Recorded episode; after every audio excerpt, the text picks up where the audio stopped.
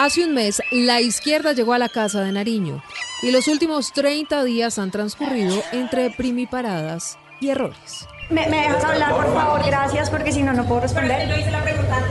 Bueno, entonces esto se acaba aquí. Muchas gracias a los que alcanzaron a escuchar. Se creó la Comisión de la Verdad y no lo hice solo. Me acompañó un guerrillero entrampado y asesinado, Jesús Santrich.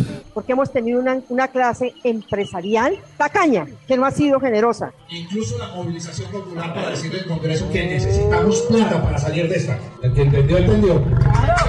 El que entendió, entendió.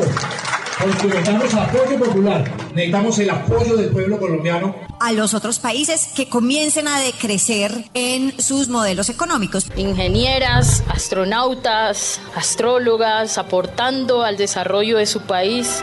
Pero también entre anuncios, muchos anuncios. He autorizado suspender órdenes de captura, suspender órdenes de extradición a esos negociadores. No, claramente no no se va a legalizar la cocaína, no. El que se pudiera producir un cese al fuego multilateral. Narcotraficante que negocie con el Estado colombiano beneficios jurídicos y deje de ser definitivamente narcotraficante, no se está. Los bombardeos deben ser suspendidos. Es incómodo proponer aumento de, de, de impuestos. Es incómodo, sumamente incómodo, es la responsabilidad que tenemos nosotros como funcionarios públicos. Y una realidad que va más allá de las buenas intenciones del presidente Petro. En lo corrido del año, las bandas criminales han asesinado a 35 uniformados.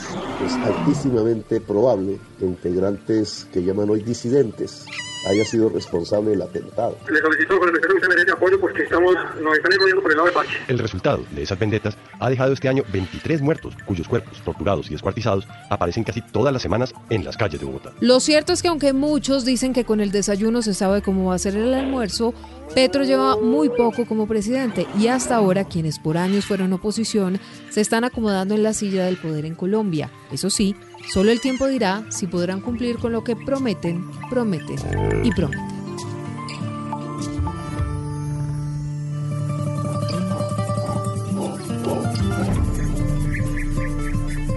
Bueno, Pedro, llegamos al primer mes con la izquierda en la casa. De 1 a 10, ¿usted cómo califica estos primeros 30 días? Silvia, yo le pondría un 7.5, ¿sabe? Mm, ok, no lo raja, pero tampoco... No, no, no, pero tampoco... Pasa con 10.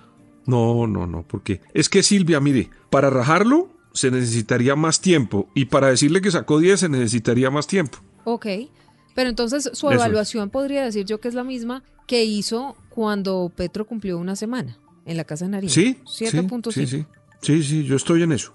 Y lo digo de verdad porque le falta mucho tiempo para, digamos, le falta tiempo para que uno pueda decir tal política no funcionó, tal implementación de tal proyecto no, no, no funcionó, o también para decir tal proyecto sí funcionó. Entonces yo en principio me quedo con esa calificación en el primer mes del presidente Petro. Bueno, si le parece hablemos de lo bueno, porque por eso hay que arrancar y yo le sugiero que empecemos por esto.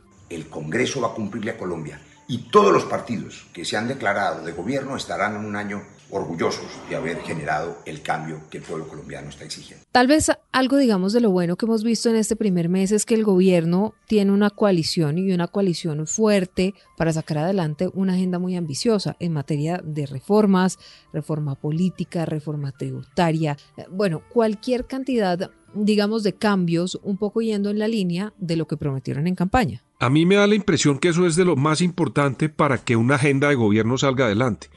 Tener una coalición sólida. Y yo creo que el presidente Petro la tiene. En las mayorías del Congreso, que eso me parece clave. Y otra cosa que yo añadiría, he visto y he notado que en el país, a las ciudades donde el presidente Petro va, pues tiene un recibimiento muy importante por parte de los alcaldes y los gobernadores. Eso también me ha llamado la atención que corresponde a un manejo de un gobierno que está comenzando para sacar la agenda en todo el país, Silvia. ¿Tiene algo más que resaltar, digamos, dentro de lo bueno de este gobierno que va empezando? Sí, Silvia, a mí me parece que las caras nuevas del, del, del gabinete, yo, yo creo que eso es bueno porque en Colombia no podíamos caer en esa, yo no sé, como en esos rezagos que teníamos monárquicos que solamente tales personas de tales partidos o pertenecientes a tales casas políticas podían acceder a ciertos cargos importantes. Yo creo que en Colombia hay que mandar un mensaje de una vez por todas que un colombiano que haga política, que la haga bien, que tenga un discurso puede llegar a la presidencia y no que la presidencia está ordenada por una fila. Pero Pedro, yo no sé si estoy muy de acuerdo con usted y le voy a decir por qué. Porque usted ve a los políticos tradicionales y a los partidos tradicionales que fueron los que se llevaron toda la mermelada, el Partido Conservador, la U, entonces eh, tiene a los liberales también, están un poco molestos, pero ahí están.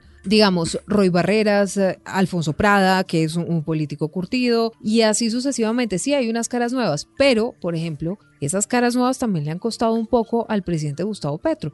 Y le voy a hablar de una, la ministra de Minas, Irene Vélez. Eso no ha salido bien hasta el momento.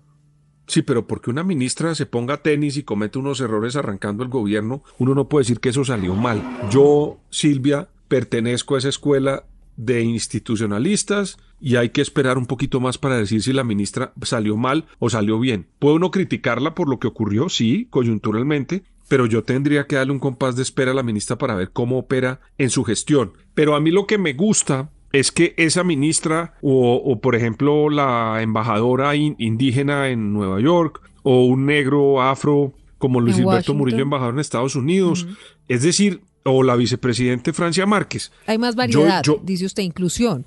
Pues Silvia, es que el mensaje que hay que mandarle al país es que un colombiano puede llegar a esas instancias y que esas instancias no estaban entregadas solamente, le repito, por esos rezagos monárquicos que todos esperábamos saber quién ponía a alguien, a, alguien que venía de los cielos para manejar tal ministerio. No, ahora ese misterio se rompió y el muchacho que vive en Chocó ya no solamente está aspirando a ser futbolista o alzador de pesas, sino que también está aspirando a ser presidente, embajador, ministro, porque esos son los mensajes que hacen que una democracia sea más igualitaria. Sí, en eso tiene Y yo creo que eso le hacía falta a Colombia. Y eso yo se lo rescato al gobierno del presidente Gustavo Petro. Ahora, si eso sale mal, Silvia, y si esos embajadores y esos ministros lo hacen mal, pues hay que darles garrote y varilla y criticarlos, ¿verdad? Sí, pero entonces eh, yo estoy de acuerdo con usted en que todavía es muy temprano para poder hacer eso porque llevan un solo mes. Un mes de 48 que van a estar eh, en eh, el poder o en la Casa de Nariño, digamos, bajo el mando de Gustavo Petro. Ahora, ¿tiene algo más? Yo... O, o pasamos a lo malo. No, me, me, me, por ejemplo, me parece que Gustavo Petro está llegando a los sitios de manera ah, pronta. Sí, señor, tiene usted toda la razón. Eso está, le han criticado mucho a los presidentes, digamos, que no, no llegan a las regiones a atender, digamos, los temas urgentes de la gente. Y Petro llegó al Huila el mismo día que asesinaron a unos policías, estuvo en Buenaventura. exactamente. exacto. Entonces, yo creo que esa dinámica de reaccionar frente a los temas, pues lo convierte en un presidente que está por lo menos dinamizando el, el ejercicio del poder y eso es bueno porque los, los, colombianos sienten que pues el presidente les está llegando de manera inmediata. A mí me parece que eso es positivo, Silvia. Bueno, hablemos de lo malo. Si quiere alimentarse bien, porque nosotros entendemos que la gaseosa, los embutidos, las papas fritas, etcétera, no forman parte de la nutrición ideal de un colombiano, pero que la gente si siente que subirle 200 pesos a una gaseosa es muy caro, pues que compre guayabas o compre maracuyás o haga un jugo que es mucho más nutriente, pues que lo puede alimentar más. Pero no es el ánimo de ese artículo, no es recaudar mucho dinero. El golpe de la tributaria, Pedro, mm, a los más pobres, mezclado con un tema de inflación, y entonces usted oía al senador Gustavo Bolívar diciendo, pues si no les gusta pagar 200 pesos más por una gaseosa o por unos alimentos ultraprocesados, pues compren guayabas. Y Petro un poco en la misma línea diciendo, bueno, la gente eh, no es más pobre por tener que tomar gaseosa, sino es más rica cuando deja de tomar gaseosa y lo cambia por uno, por un, por un vaso de agua, por leche o por un jugo. Pero digamos, la realidad del país es es bastante complicada en este momento. A la gente de a pie no le alcanza para comprar lo suficiente por cuenta de esta inflación, la más alta en más de 20 años. Y a eso súmale una tributaria que sí, pues tiene, digamos, unos temas ah, con los empresarios y tal, pero que al final también termina impactando el bolsillo de los pobres. Silvia, el problema económico es global. Usted oye hoy, por ejemplo, a la nueva ministra, la nueva primer ministra británica, y lo primero que dice es el problema económico, tarifas de energía, el problema de la inflación, hay que reactivar los negocios en, Gran Bretaña. Usted oye a Biden, tiene un problema con la inflación gigantesco. Es decir, ese problema fue mundial. ¿Por qué? Pues por el COVID y además por lo que está ocurriendo con la guerra entre Ucrania y Rusia, que eso elevó los costos de los insumos y aquí estamos todos metidos en ese problema. ¿Eso qué significa? Pues que hay que resolverlo. El reto del gobierno, del presidente Petro, es resolver ese problema. Y ahí ya no puede Silvia comenzar a mirar para atrás. Porque mire que, por ejemplo, hoy el doctor Gustavo Bolívar, senador de la República, comenzó a ensalzar a Petro, pero estaba ensalzando en realidad a Iván Duque, en un trino que mandó donde decía que el país estaba creciendo, había disminuido no sé qué, el desempleo y había un ah, movimiento no, muy sí no importante. se ve, pues lo que ha hecho Petro en un mes no se ve reflejado en eso. Eh, por eso, pero entonces lo que le quiero decir es que de aquí para arriba va a llegar un momento en el que Petro se va a enfrentar a su propia realidad. Sí. Y eso tiene que resolverlo. Ya no puede decir que es Duque, ya es la política de él. Frente a la reforma tributaria hay muchas dudas, muchas críticas, pero yo no conozco ninguna democracia, Silvia, donde quieran ponerle tributos a la sociedad y que todos queden contentos. Ah, no, eso sí, Eso nadie va, a ser, contento. eso va a ser una cosa muy difícil y van a quedar unos más golpeados que otros. Ojalá que sea progresiva, es decir, que paguen los que más tienen. En eso estoy de acuerdo. Pero todo el mundo en la campaña está de acuerdo con hacer una reforma tributaria. Sí, pero sacaron a la gente a protestar contra Carrasquilla hace un poco más de un año por una reforma tributaria y pues ellos están terminando de hacer algo muy similar. Claro, tiene variaciones y tal, pero pues termina golpeando a la gente. Ahora, ¿qué más le parece malo de este mes? Me parece malo que no hay coordinación en el mensaje. Silvia, yo, yo que, digamos, mi vida profesional ha sido trabajar en estrategias de toda suerte en la empresa privada o pública, siempre me preocupo mucho porque las personas con las que yo trabaje puedan tener coordinación en el mensaje. Y con esto quiero aclararle que no estoy pidiendo puesto en el gobierno del No, hombre, presidente no. Petro. No. Usted está aquí muy bien que- y le pagamos muy bien esos rocierizos.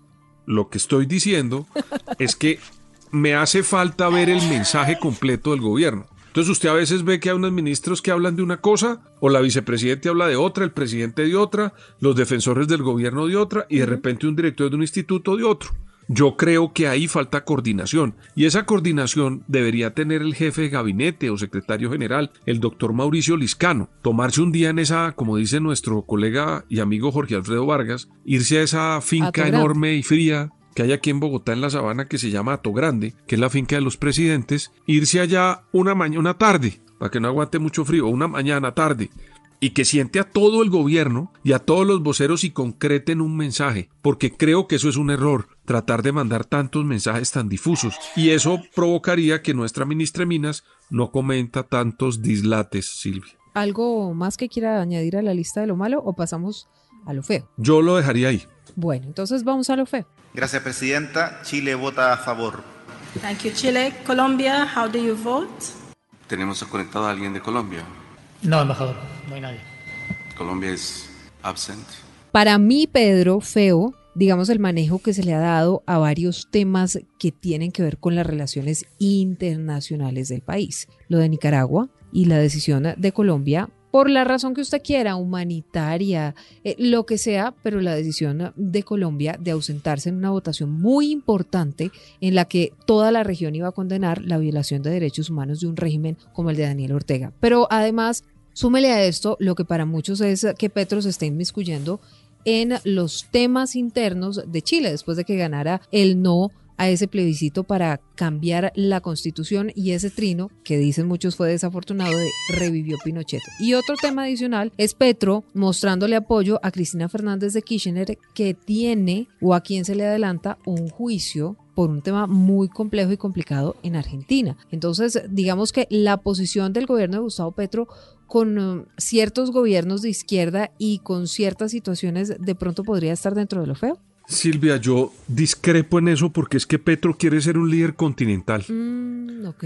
Entonces yo creo que Petro en cada momento que él pueda ver de cómo se mete en un país para generar presencia de la izquierda y de su sector, no lo va a desaprovechar. Yo creo que eso puede tener significaciones sin duda internas, ¿verdad? Yo estoy de Sí. acuerdo con, por ejemplo, lo de Nicaragua. Internamente en Colombia él puede tener muchos inconvenientes de respaldo por la situación que hay de las demandas en La Haya, pero no me cabe duda que él quiere utilizar todos los instrumentos que haya para, para que él pueda ser recordado o pueda ser asimilado o le ponga un sello Petro de su interés por ser un líder continental, Silvia. Bueno, entonces, ¿a usted no le parece que, digamos, eso, ese tema es, es lo feo? ¿Usted qué incluiría en lo feo? A mí me parece que las salidas de algunos ministros porque han demostrado que no están preparados, a pesar de que yo les doy tiempo, Silvia. Yo soy de los que les doy un tiempo, pero creo que cometen errores de principiantes donde dejan ver que hay demasiada, digamos, novatada. Por ejemplo, eso de pararse una rueda de prensa e irse de una ministra. Eso es un mensaje que no es bueno. Aunque, repito, después los arreglen, eh, tengan una coordinación y tal, me parece que eso, eso no es bueno para esto. Creo que tampoco es tan bueno que haya tantas críticas al interior del mismo, del mismo pacto histórico. Entonces parece que a veces hay como opositores adentro del, del, pacto histórico y eso me parece que a largo plazo no puede salir tan bien. Y creo que también a veces hace falta la presencia permanente de un mensaje coordinado de todo el Estado colombiano, de todo el gobierno de Gustavo Petro. Pues eso es lo bueno, lo malo y lo feo hasta ahora de estos primeros 30 días de gobierno de Gustavo Petro. Le falta, le falta mucho tiempo y solamente el tiempo dirá, pues si lo hizo bien, regular o mal. Vamos a ver, Pedro, si su calificación sube o baja. A mí, yo le deseo toda la suerte al gobierno de cualquier presidente de Colombia, Silvia porque gobernar este país no es fácil. Y porque si le va bien al presidente, al final termina yéndonos bien a todos los colombianos. Hacemos comunidad aquí en Zorros y Erizos, ustedes pueden o no estar de acuerdo con nosotros, así que la invitación es a que se suscriban para saber cuándo hay un nuevo episodio de Zorros y Erizos y a que nos sigan. Estamos en Boombox, en Spotify, en todas las plataformas de audio, pero también en las redes sociales. Los leemos.